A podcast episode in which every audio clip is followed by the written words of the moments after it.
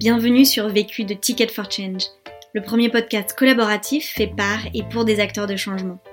Dans ce podcast, tu entendras des témoignages de personnes qui ont décidé d'utiliser les 80 000 heures de leur vie qu'ils vont passer à travailler pour contribuer à la résolution des enjeux sociaux et environnementaux d'aujourd'hui. Ils te partagent leurs meilleurs apprentissages suite aux succès et galères qu'ils ont vécus. Cet épisode a été réalisé par Gaëlle, une passionnée de rencontres toujours en quête d'histoires inspirantes. Gaëlle a travaillé deux ans dans une ONG œuvrant pour la paix comme coordinatrice nationale jeune pour le développement et la promotion d'une éducation à la paix. Si tu souhaites toi aussi réaliser tes propres podcasts, rendez-vous sur notre site ticketforchange.org où tu trouveras l'accès à notre formation en ligne. Et si tu apprécies Vécu, n'hésite pas à nous laisser un commentaire et une pluie d'étoiles sur Apple Podcast. À jeudi prochain et bonne écoute. Je n'ai qu'une question à vous poser. C'est quoi la question? C'est quoi le problème? Vécu À chaque galère, ses apprentissages. Vécu, des retours d'expérience pour gagner du temps et de l'énergie. Bonjour, je m'appelle Lucie, j'ai 25 ans et je suis entrepreneur caritatif. Plus concrètement, je développe à plein temps une association qui s'appelle Trenetics et qui accompagne des minorités ethniques en Asie du Sud-Est à développer des activités euh, économiques dans leur village. Et c'est suite à un volontariat en 2018 au Vietnam où j'ai enseigné le français et l'anglais à des étudiants euh, issus de minorités ethniques que j'ai décidé de prendre une tournure un petit peu plus verte et un peu plus entrepreneuriale dans mon parcours euh, d'ingénieur euh, généraliste assez classique. Et depuis juillet 2019, je suis en Asie du Sud-Est pour rencontrer la cinquantaine de femmes issues de huit ethnies au Vietnam, au Laos, au Cambodge et en Birmanie, avec lesquelles Trainetics travaille. Trainetics propose euh, différentes euh, collections de coussins tissés par ces femmes. Avec euh, Marie, la fondatrice de Trainetics, nous avons comme ambition d'être le premier incubateur de projets social business dédié aux minorités d'Asie du Sud-Est. La question. La question à laquelle je vais répondre dans ce podcast est comment porter des valeurs écologiques et solidaires avec un produit de consommation? Le vécu. J'ai euh, fait euh, deux ans de prépa. Je voulais m'engager dans un double cursus d'ingénieur et de commerce. Et euh, comme j'ai pas été prise, j'ai remis en question mes envies et j'ai choisi une spécialité en ingénierie environnementale. L'écologie et la solidarité étaient des valeurs assez théoriques. Petit à petit, je me les suis un peu plus appropriées. J'ai eu trois déclics. D'abord, la lecture du livre La date aussi, qui a été écrit en 2015 par le pape François et préfacé par Nicolas Hulot. Et ce qui m'a vraiment marqué, c'est que euh, les solutions aux problèmes euh, et aux enjeux écologiques pouvaient venir des plus pauvres et qu'il fallait vraiment qu'ils aient une voix pour y répondre. Mon deuxième déclic, c'est lors de mon master en ingénierie environnementale.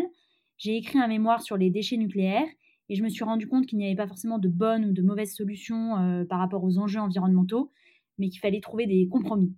Et enfin, lors d'un stage de fin d'études dans un cabinet de conseil en transition énergétique, où je me suis rendu compte qu'il y avait euh, un écart entre euh, les entreprises et euh, ben, les problèmes humains et environnementaux. il y avait un décalage. Et ces trois expériences m'ont vraiment motivée à être actrice du changement écologique et solidaire auquel je croyais. Pour moi, le, le vrai sujet aujourd'hui, c'est vraiment de réduire notre consommation et d'être plus sobre. Et c'est vrai que du coup, ça peut paraître assez paradoxal qu'aujourd'hui, j'essaye de vendre des coussins alors que euh, je prendrais plutôt euh, une consommation euh, quasiment nulle. Premier apprentissage. Mon premier apprentissage, c'est d'être le plus cohérent possible dans son mode de production et dans son rythme de travail personnel. Porter des valeurs écologiques et solidaires en essayant de vendre un produit, ça veut dire qu'on est vraiment obligé de repenser toute la chaîne de valeur pour être vraiment cohérent. Parce qu'on ne peut pas se permettre de pousser à consommer si c'est pour consommer avec un impact néfaste pour les personnes et l'environnement. Concrètement, euh, Trainetics essaye de vraiment euh, prendre en compte euh, l'impact des produits sur euh, les personnes et sur la terre, vraiment de A à Z, de la fibre à la vente. Ce sont les femmes issues des minorités ethniques qui m'ont vraiment beaucoup appris parce que quand j'ai pu découvrir leur mode de vie, leur façon de travailler, voilà, elles ont des métiers à tisser qui sont faits main, elles vont utiliser des plantes pour la teinture, elles vont prendre des produits de la forêt, par exemple un bout de bambou pour euh, faire la bobine. de rien, elles peuvent faire euh, un superbe morceau de tissu. Donc, euh, pour moi, elles ont tout compris et nous avons beaucoup à apprendre d'elles. Pour Trainetics, on voudrait vraiment encourager les ethnies à replanter du coton local avec les graines originelles, à le cultiver pendant la saison des pluies, donc il n'y a pas besoin d'avoir des ajouts en eau, de ne pas utiliser de produits chimiques, mais d'utiliser euh, des fertilisants naturels, de filer le coton à la main, de teindre les fils avec des plantes, de tisser à la main, et donc essayer de récupérer bah, tout le savoir-faire ancestral. Et la couture est faite avec les objets, les accessoires les plus responsables possibles, passepoils, les zips et étiquettes. On essaye que ce soit made in France, comme l'assemblage est fait en France. Pour Trainetics, euh, on essaye comme elle de faire avec les moyens du bord donc de minimiser euh, les emballages, le packaging, etc. Donc par exemple, on a euh, récupéré des morceaux de canson pour euh, faire des étiquettes qu'on a faites à la main. On a choisi voilà d'avoir un tampon plutôt que d'essayer d'imprimer. Les transports des tissus en Asie sont faits au maximum par le bus. Les collections de Trainetics sont en nombre limité, ajustées aux besoins. L'objectif est vraiment de ne pas jeter. Chaque modèle est vraiment unique et donc cette unicité, ces, ces spécificités font que l'acheteur euh, s'y attachera et euh, aura moins envie d'en changer. Sur toute la chaîne de valeur, on, on essaye de s'assurer que les conditions de travail et de rémunération euh, sont les plus justes et, et que les différents travailleurs bah, s'épanouissent dans ce qu'ils font. Aujourd'hui, sur un t-shirt classique, 0,6% environ du prix est vraiment reversé aux couturiers. Ils sont payés moins d'un dollar par jour. Donc c'est un vrai enjeu dans la mode. Celui qui est vraiment à l'origine du produit, bah, il a quasiment rien. Euh, donc on essaye de vraiment euh, travailler sur les prix pour évaluer le temps de travail, le salaire euh, moyen en se basant sur une fourchette haute pour que le prix d'achat des tissus soit équitable. Donc je suis partie en juillet 2019 en Asie du Sud-Est pour rencontrer la cinquantaine de tisserandes qu'on accompagne au Laos, au Cambodge, au Vietnam et en Birmanie je prends au maximum le bus. Par exemple, en Birmanie, j'ai passé 70 heures dans le bus pour réduire mon impact carbone. Ben, on est vraiment au rythme euh, de la Terre. Et donc, on accepte aussi euh, de respecter le temps de travail des tisserandes. On sait qu'elles mettent un à deux jours pour tisser un mètre et ont aussi des contraintes euh, agricoles et personnelles. Donc, dans notre rythme de travail avec Marie, on essaye de rester à l'écoute l'une de l'autre. Par exemple, on ne s'envoie pas de messages le week-end pour vraiment avoir un espace professionnel et personnel. Deuxième apprentissage. Mon deuxième apprentissage, accepter les paradoxes et avancer euh, pas à pas. Voilà, on peut pas aller plus vite euh, que la musique. Un reproche qui nous est euh, souvent fait, c'est de produire des coussins à l'autre bout de la planète. Donc on peut se demander quelle est l'empreinte carbone de ces produits éthiques. Cette question, elle est tout à fait légitime pour moi et c'est pour ça que j'ai décidé de vraiment la creuser. J'ai lu euh, des études sur le sujet et euh, en fait, la majorité de l'impact carbone, il est vraiment au dernier kilomètre. Aujourd'hui, à Paris, 25% des émissions de gaz à effet de serre seraient dues aux livraisons. Les colis sont souvent livrés euh, un par un et si le destinataire n'est pas là, le livreur devra revenir. Donc il y aura au moins deux fois plus d'impact carbone.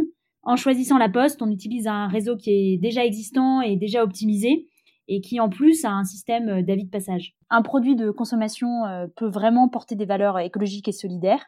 Il y a quand même un grand enjeu, comme euh, les pays pauvres aujourd'hui produisent pour les pays riches. Il faut aussi qu'on trouve des solutions pour les pays pauvres pour qu'ils produisent mieux. Beaucoup d'initiatives, elles se concentrent sur les pays développés pour qu'on consomme moins, qu'on soit plus vert, etc. On consomme local, mais du coup, qu'est-ce qu'on propose à ces pays en voie de développement qui sont aujourd'hui les usines du monde? Parce que si on arrête de consommer en France, on va aussi créer de la pauvreté dans des pays en voie de développement.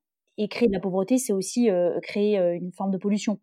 Aujourd'hui, on le voit vraiment avec la crise du Covid. Bon nombre euh, de pauvres perdent leur emploi parce qu'ils dépendent énormément du tourisme.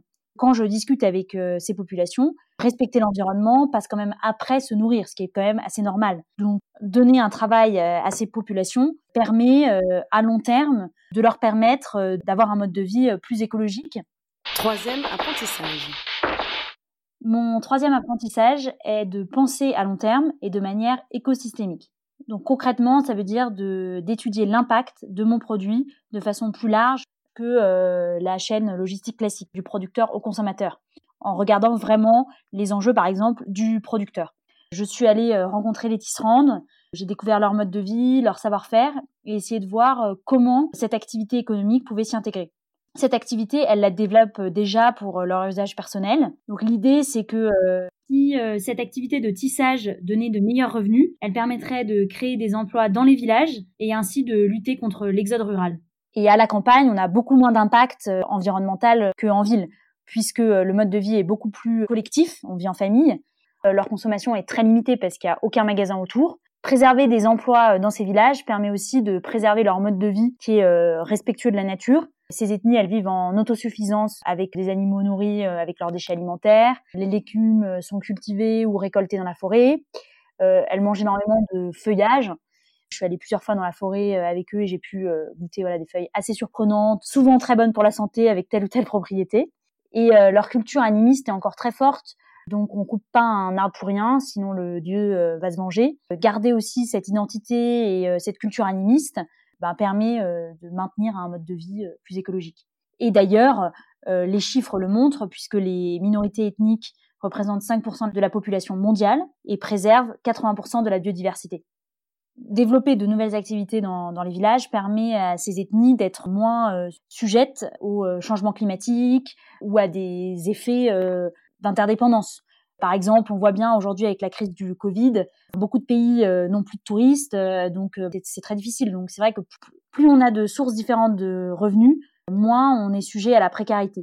Quand je suis allée rencontrer une des tisserandes de, l'ethnie Lao au nord du Vietnam, Pomme, elle avait contracté deux emprunts à cause de mauvaises récoltes successives. Et donc, Entrepreneur du Monde, avec qui on travaille sur ce projet, a eu l'idée de, de développer le, tissage d'utiliser le métier à tisser qui était dans sa maison. Et donc il est arrivé vraiment comme une bénédiction puisque euh, on permettait euh, de pérenniser des savoir-faire et d'avoir des revenus euh, pendant tous les mois de l'année puisque quand on peut pas récolter ou qu'il y a moins de travail au champ, bah, on peut tisser. Et donc ça permet d'aider cette femme et les autres tisserands aussi à sortir de la précarité et ici du surendettement. L'artisanat permet d'avoir des produits plus durables puisqu'aujourd'hui leurs coussins euh, sont très résistants. J'ai pu euh, voir des tissus qui avaient 40 ans et qui avaient quasiment pas bougé. Alors peut-être juste un petit peu la teinture naturelle, mais ce qui se comprend puisque ça va peut-être sécher au soleil. Mais en tout cas, le, tissu, lui, euh, il était de bonne qualité. Faire des coussins qui vont durer 5 ans n'aurait aucun intérêt. C'est un apprentissage aussi des ethnies, puisque quand on va chez elles, les tissus ont par exemple été tissés par la grand-mère, etc. Quatrième apprentissage. Mon quatrième apprentissage est de certifier euh, son engagement par des personnes indépendantes. C'est vraiment important parce qu'on pourrait se dire euh, n'importe qui peut dire que son produit euh, est éthique et solidaire, mais si on n'a pas de preuves, ça veut rien dire. Pour avoir une reconnaissance extérieure, on a essayé de trouver un, label qui n'était pas forcément facile quand on travaille avec des ethnies parce qu'on n'a pas beaucoup de preuves. Elles savent pas toujours écrire ni lire. Elles ont leur propre langue. Euh, la traçabilité est pas trop dans la culture et euh, peuvent aussi se fournir euh, chez le voisin sans donner le nom du voisin. Et tout est très local et à petite échelle. Donc des normalisations comme GOATS ou des normes ISO ont un vrai coût. Et si on doit faire ça pour chaque coopérative, ça coûte plus cher que les revenus qu'elle gagnerait en un an. Donc le label qu'on a trouvé aujourd'hui, c'est Label Empreinte, qui est un nouveau label qui essaye de vraiment regarder l'ensemble de l'empreinte d'un produit et euh, qui nous a poussé à essayer de trouver des preuves matérielles. Je suis allée sur le terrain, j'ai rencontré les tisserandes, j'ai passé du temps avec elles et j'ai découvert l'ensemble des étapes de production. J'ai pu prendre des photos, des vidéos, poser des questions, etc.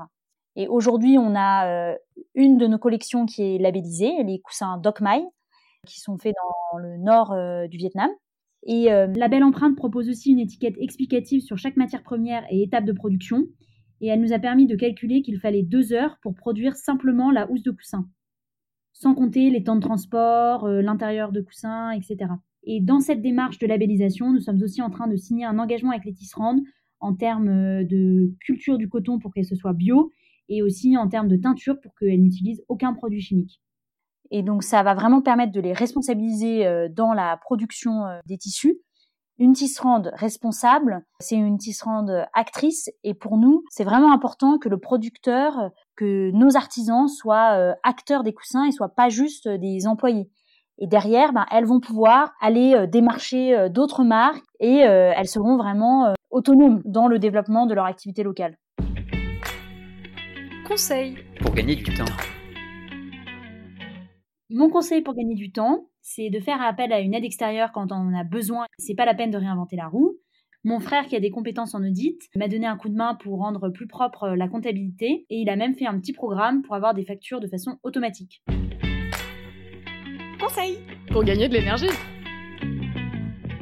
Mon conseil pour gagner de l'énergie, je fais une sieste euh, souvent de 20 minutes après le déjeuner euh, pour euh, me rebooster. L'autre question.